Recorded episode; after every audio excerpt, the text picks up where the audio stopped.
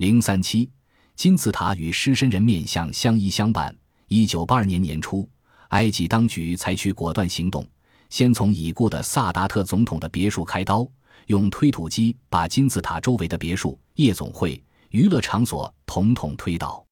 会诊中还提出了新的问题：当初石像的下颌早有长须，既象征着国王的威严，又支撑着几百吨重的头颅。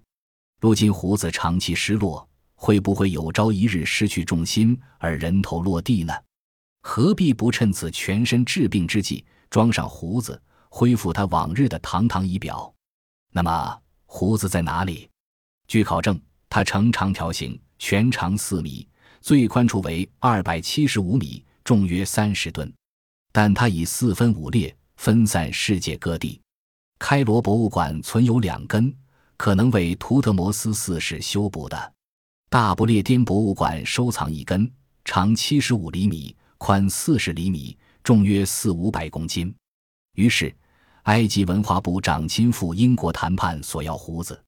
出人意外，英国这回破例开恩，答应归还。石像的病因找到了，长须局部也将归还。下一步该是医治了。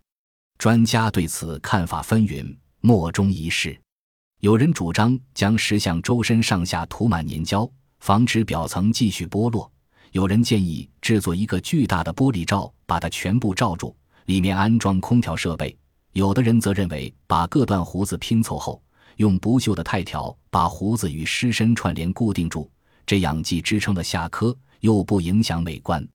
看来数千年的痼疾，非一朝一夕就能治愈。治疗方法仍在审慎选择中。本集播放完毕，感谢您的收听，喜欢请订阅加关注，主页有更多精彩内容。